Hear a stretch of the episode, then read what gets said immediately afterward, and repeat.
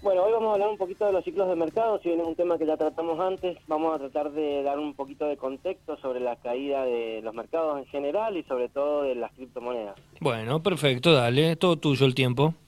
Bueno, perfecto. Eh, en lo que se ve de análisis técnico, en lo que es Bitcoin, estamos a precios de 2017, estamos sobre la zona de los 20 mil dólares, una caída en lo que va de este año del 51%.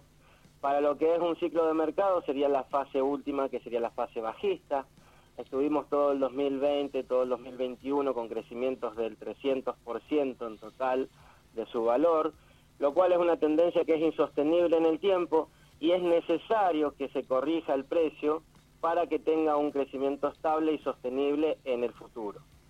Por lo cual debemos verlo no como una crisis, sino más bien como una oportunidad sabemos del potencial que los criptoactivos tienen de crecimiento de valor, sabemos las ganancias que han eh, sabido dar, entonces debemos verlo en este momento como para poder tomar una decisión y tomar en cuenta que hoy estaríamos volviendo en el tiempo, si se quiere, si se, si se permite la metáfora, y podríamos comprar en valores que estuvo, por ejemplo, en diciembre del 2017. Bien. Luego de este máximo de diciembre del 2017, hubo una caída porcentual bastante importante, incluso mayor a la que estamos viendo hoy día, pero Bitcoin supo recuperarse y de ese valor creció cuatro veces, ¿bien? Estuvo mm. por encima casi llegando a los 70 mil dólares, con lo cual sabemos que es un potencial enorme el que hay y comprar en estos precios es una buena inversión a largo plazo.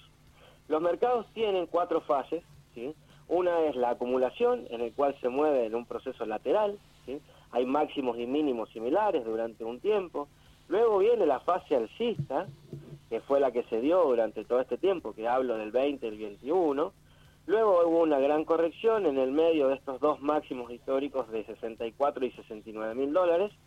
Y ahora estamos en la fase de distribución y fase bajista.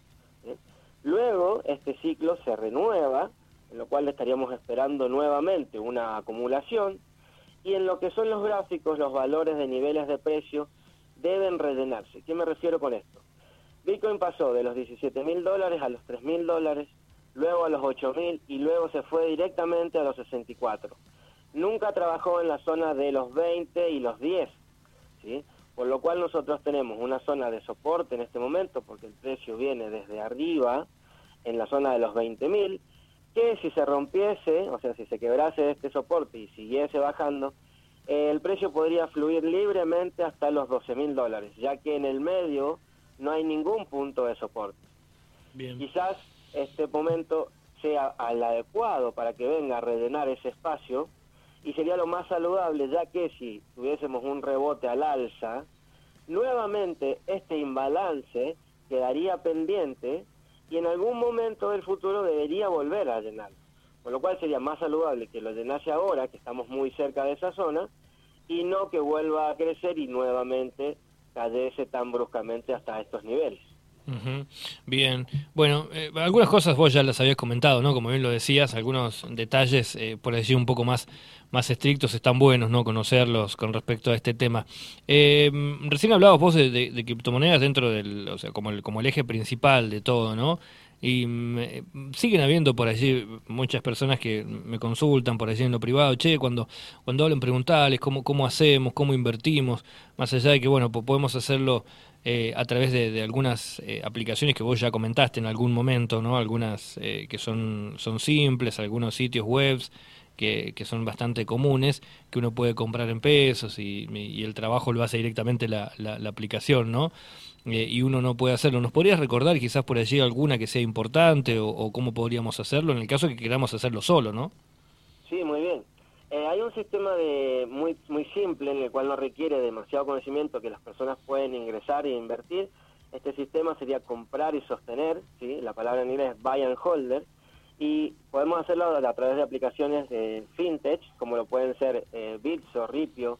Son muy fáciles de crear una cuenta, solo te piden una verificación KIC, que es una foto del documento, ¿sí? nada más, y una selfie para corroborar que la persona es la que está abriendo la cuenta y pertenece al DNI que están subiendo y luego se puede hacer la compra del criptoactivo mediante un depósito en pesos a través de cualquier cuenta bancaria porque se genera un CBU con B corta, ¿sí?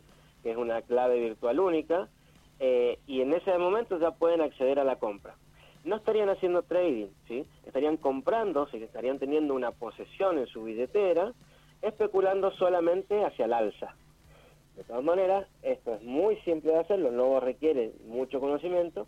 Deberían esperar a que el precio crezca para poder obtener ganancias y luego lo venden ahí mismo en la misma plataforma.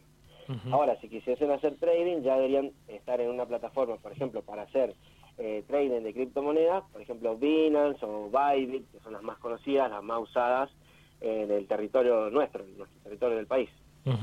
Bien, eh, ya desde el lado de la, de, la ignorancia, ¿no? Eh, me imagino que para esto si uno quiere entrar en el trading, si uno quiere formar parte del trading quiere comenzar a, formar parte de, ya de, este, de este trabajo, ¿no? utilizarlo como una fuente de entrada quizás al comienzo, pero después ya dedicarse, evidentemente uno tiene que, educarse, porque yo puedo decir, bueno, entro, qué sé yo, lo, lo hago, eh, me gustaría, pero no entiendo lo que me dice, porque por allí son, es un lenguaje, bueno, pero si a mí me interesa, yo tengo que educarme, o sea, tendré que dedicarle tiempo, dedicarle tiempo de lectura, dedicarle tiempo también de, inversión, ¿no? no solamente hablamos de, ir y comprar criptomonedas o, ir y entrar a los mercados y, trabajar con las diferentes, las diferentes divisas, digo, ¿no? sino que hay una educación importante en cuanto a términos y en cuanto a funcionamiento. Totalmente, la mejor inversión siempre va a ser primeramente educarse. ¿Qué pasa? Eh, cuando uno entra a estos activos de riesgo, ¿sí? porque son activos de riesgo, eh, la, gente, la gente que conoce el tema está esperando que esto suceda, porque cuando ingresa dinero sin conocimiento, lo más probable es que nosotros nos hagamos de ese dinero. ¿Qué pasa? No, lo digo mal, pero hay traspaso de dinero, no se crea dinero, ¿sí? Lo que uno gana, otro tiene que perder.